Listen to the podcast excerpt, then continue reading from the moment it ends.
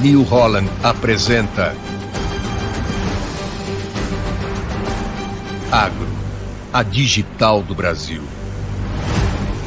A maior capital econômica do país virou palco para a grandiosidade de todos os produtores que movimentam a nação. Uma ação para dar visibilidade e valorizar quem faz o agro brasileiro.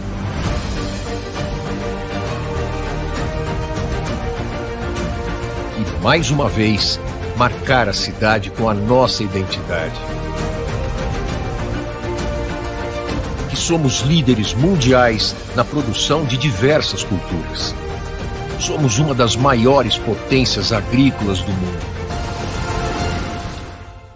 Somos o agro, a digital do Brasil.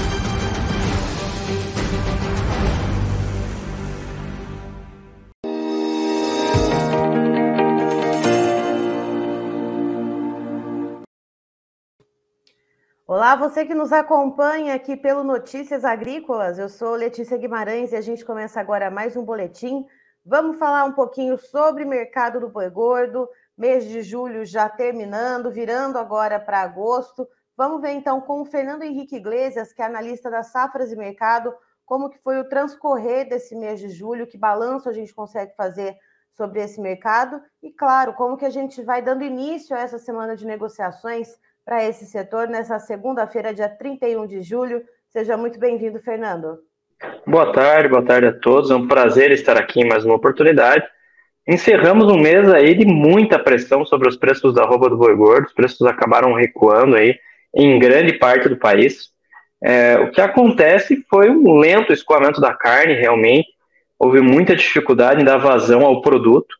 E, nesse sentido, a indústria começou a exercer uma maior pressão, mesmo em um primeiro momento, sem ter escala de abate. Mesmo com escalas aí curtas, a indústria, com essa dificuldade de escoar a produção, acabou baixando os preços da roupa, acabou tentando é, aumentar essa pressão e conseguiu, né? Nós iniciamos julho com uma roupa do boi gordo sendo negociada em São Paulo a 255 e agora fechamos o mês com negócios no máximo a 235 reais por arroba, com muitas tentativas de compra abaixo desse patamar. Ou seja, se a gente for colocar na ponta do lápis aqui no estado de São Paulo, do começo ao final de julho agora, uma perda no mercado físico, então, no estado de São Paulo, em torno de 20 reais por arroba, Fernando? Exatamente isso.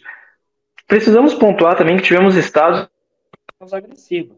Por exemplo, em Rondônia, o mercado ali trabalhou a 215, 220 reais por arroba no início do, no início do mês e agora está trabalhando aí a 205, 207, até 210 em algumas oportunidades. Mas de qualquer forma, o mercado aí é, trabalhando na perspectiva de queda. Agora vai depender muito de como é, essa primeira quinzena de agosto, como vai ser esse escoamento da carne entre atacado e varejo, para justificar é, alguma recuperação de preços que parece bastante complicado nesse ambiente que nós temos hoje.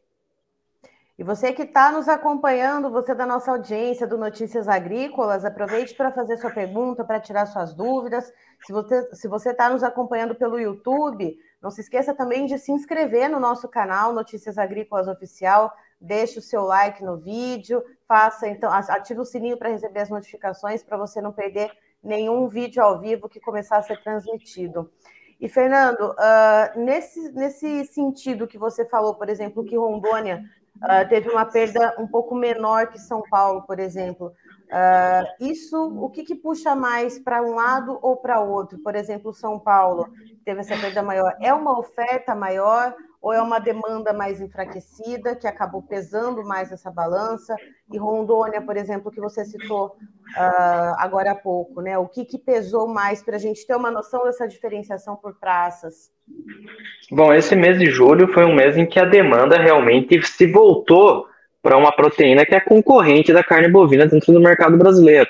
É, o quadro de sobreoferta da carne de frango foi perceptível e isso acabou gerando é, uma mudança desse padrão de consumo. O consumidor passou a optar mais de uma maneira mais recorrente a carne de frango em função de uma queda muito agressiva que, que foi observada em cortes importantes, no peito, a coxa, o próprio frango inteiro congelado caiu de uma maneira bastante agressiva ao longo do mês de julho, com muitos sintomas de sobreoferta dentro do mercado brasileiro.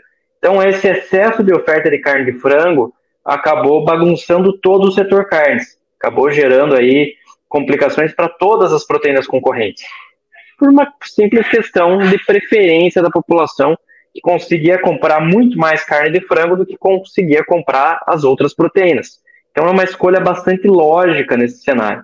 Esse foi um dos elementos muito importantes em relação a essa pressão que nós vimos aqui nesse, durante o mês de julho. E, Fernando, uh, pensando na questão das carnes, né, como você disse, a carne, a carne bovina, por exemplo, uh, existiu também, ao longo desse mês de julho, uma, uma questão em relação aos estoques, os frigoríficos ali colocando um pouco o pé no freio nas compras, uh, devido a essa formação de estoques. Uh, como é que está isso nesse momento? Como que o mercado vê isso e como que está sendo o escoamento isso na, disso na ponta final? Esses preços mais baixos devido a essa formação de estoque que deveria então uh, chegar até a ponta final, né? E essa pressão de baixa exercida também pelo, pelo excesso de carne de, de carne de frango, perdão, deu uma enroscada aqui. Uh, esse preço vai chegar na ponta final para o consumidor da carne bovina para que daí a gente consiga ver alguma modulação nesse, nessa gangorra de oferta e demanda? Olha, os preços no atacado caíram realmente de uma maneira agressiva. O atacado da carne bovina caiu de uma maneira contundente, mas o varejo, o repasse, pelo menos para a carne bovina, tem acontecido de uma maneira bem mais lenta. É, os preços ainda estão relativamente altos quando se trata de varejo, tá? mas de qualquer forma, é, quando nós comparamos a 2022, os preços estão mais baixos. Tá? É algo compreensível diante do grande volume de animais ofertados no mercado brasileiro. Então, há uma oferta maior de carne bovina nesse ano, quando nós comparamos ao ano passado. É, tem todas essas questões que envolvem a concorrência também. Mas, de qualquer forma, não temos aí é, uma queda tão contundente assim dentro do mercado varejista. A queda no atacado ela é mais agressiva do que, aconte, do que vem acontecendo no varejo. Então, diferente da carne de frango, que realmente é, os preços da carne têm caído no atacado, caem no varejo também, na carne bovina essa queda está acontecendo de uma maneira mais lenta. Tá? Não está acontecendo com toda essa velocidade, com toda essa agressividade. E, Fernando, a gente estava falando de preços no mercado físico, né? Comentando como São Paulo perdeu ao longo desse mês de julho uh, em torno de 20 reais no preço da arroba. Uh, olhando para a tela da B3 nesse momento, para o mercado do boi gordo, a gente vê também as cotações pressionadas, e isso a gente não está nem falando de julho, que né, já está saindo da tela já esse, esse mês, Uh, mas a gente vê essas cotações com quedas. O que está precificando isso nesse momento? É um movimento típico de segunda-feira, uh, que a gente tem negociações um pouco mais lentas ou não? Tem algum outro componente que está ali colocando as setinhas todas no vermelho para baixo?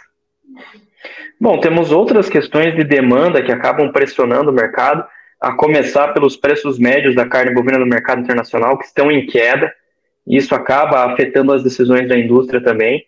Hoje as negociações estão acontecendo aí em São Paulo na faixa de 230 a 235. O vencimento agosto, que é o próximo spot, que é o próximo contrato ali na, na B3, ele vai buscar esse alinhamento em direção ao mercado físico. Vai para esses níveis de preço que o mercado físico está trabalhando. Se o próximo objetivo ali que, que a indústria está trabalhando é 230, é para essa direção que o agosto está indo. Tá? O grande, a grande questão aqui é que realmente essas questões de demanda tiveram um peso muito grande nessa formação de preço em julho e, e agora também nesse início de agosto. O que poderia mudar isso no mercado? Vamos, vamos aguardar uma primeira quinzena de agosto, que tem Dia dos Pais, é uma data importante quando se trata de consumo de carne vermelha, é, e isso pode motivar, sim, uma, um aquecimento ali da demanda, dar vazão a esse produto que está estocado, conseguir escoar essa carne que, tá, que, a indústria tem dificuldades, teve dificuldades em julho, né? E isso pode ser um fator de recuperação de preços, pelo menos no atacado. Tá? Uhum. Agora, esse repasse para a roupa do boi gordo pode até acontecer, mas não de uma maneira muito agressiva. Fernando, a gente tem duas perguntas aqui de pessoas da nossa audiência que estão nos acompanhando. Aliás, muito obrigada a vocês que nos acompanham por aqui. Uh, Moacir Luciano, ele está perguntando como vai ser a entre-safra em novembro. Bom, esse período é interessante para avaliarmos. Primeiro que nós temos a demanda de final de ano, o último trimestre, é o auge do consumo aqui no Brasil, então isso ajuda, tem demanda para isso. E também é o período em que acontece aqueles preparativos para o Ano Novo Lunar na China, que é o nosso grande comprador de carne bovina. Então, existe uma perspectiva de boa demanda para o último trimestre.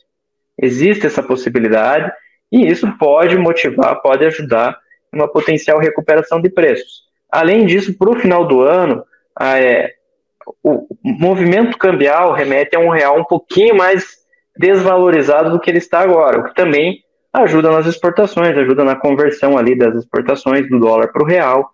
Tá? Então, isso é uma variável importante para nós considerarmos também. E falando de oferta, Fernando, como a gente vem comentando desde o começo do ano, que esse ano de 2023 seria um ano de oferta alta, ciclo pecuário, né, que a gente está ali, ao contrário de outros players exportadores.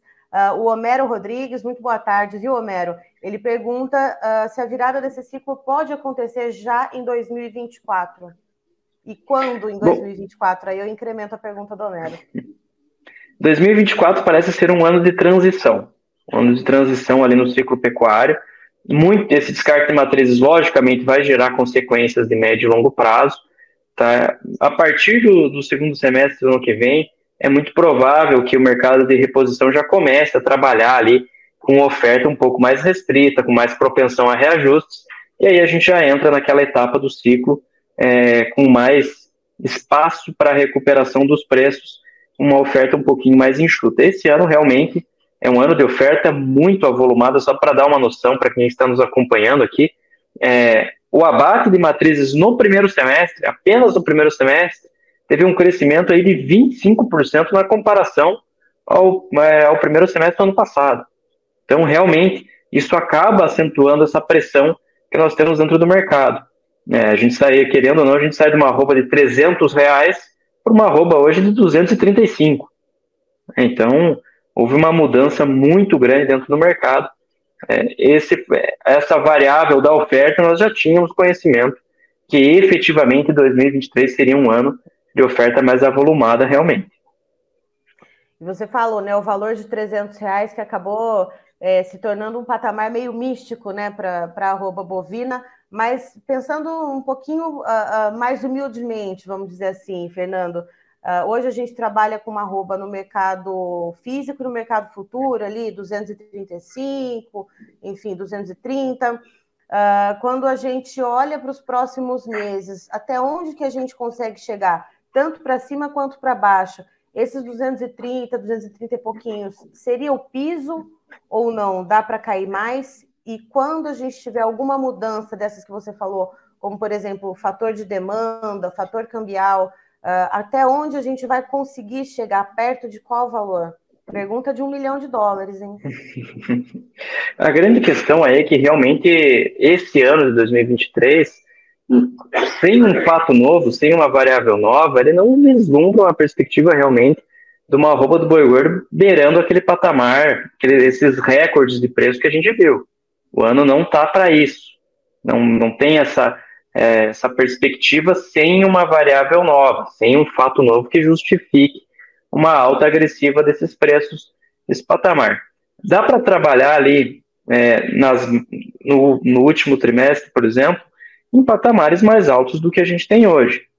Tá? Mas precificar o certo até onde essa roupa pode ir é, fica é um pouco mais é, tem muitas variáveis fica um pouco mais complexo fazer isso mas trabalhar ali no horizonte de 245, 250, existe essa possibilidade para o último trimestre, a depender aí da, da, da demanda, essa capacidade de demanda. Oh, o Homero ele traz uma nova dúvida para a gente agora. Uh, visando a virada de ciclo, não seria interessante segurar as matrizes ao invés de mandá-las para o abate? Bom, essa conta do descarte de matrizes é muito particular, vai de, muito de cada pecuarista, da decisão de cada um deles. Uh, então, basicamente, é isso que nós estamos vislumbrando dentro do mercado. O descarte foi muito agressivo realmente no primeiro semestre. Essa conta do, do descarte vai muito mesmo de cada, da decisão de cada um, de cada pecuarista. Vai ver é, questão regional também, tem vários aspectos que, que levam a isso. E esse ano, diante da queda de preço no mercado de reposição, tivemos um descarte muito agressivo. Foi um, um período de forte descarte de matrizes realmente. Certo. Fernando, muito obrigada pelas informações. Moacir, Homero e todos os que acompanharam aqui, todo mundo que é da nossa audiência do Notícias Agrícolas e que não perde um vídeo, muito obrigada por acompanharem até aqui. É, Fernando, você e toda a equipe da Safra são sempre muito bem-vindos para trazer as informações tanto do mercado do boi gordo quanto de tantas outras commodities e produtos agropecuários.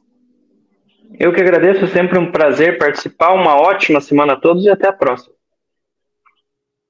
Até a próxima. Antes de terminar, Christian, por favor, os preços na tela. Vamos lá, então, ó, telinha de agosto, julho já fugiu da tela aqui, já não temos o contrato do mês de julho. Então, ó, agosto, uma leve queda de 0,58%, arroba bovina valendo R$ 230,75 na B3, a Bolsa Brasileira. Setembro, uma queda um pouco mais contundente, uma queda de 2,14%, com arroba bovina valendo R$ 231,10. Outubro, um valor ali semelhante ao de setembro, mas uma queda de 1,72%. Preço da arroba bovina para o contrato outubro, R$ 231,70. Novembro, uma queda de 1,32%. A arroba bovina valendo R$ 236,15. E o indicador do CPEA aqui para o estado de São Paulo tem uma leve alta de 1,51%, valendo R$ 245,05. Eu encerro por aqui, já já tem mais informações para você, então fique ligado.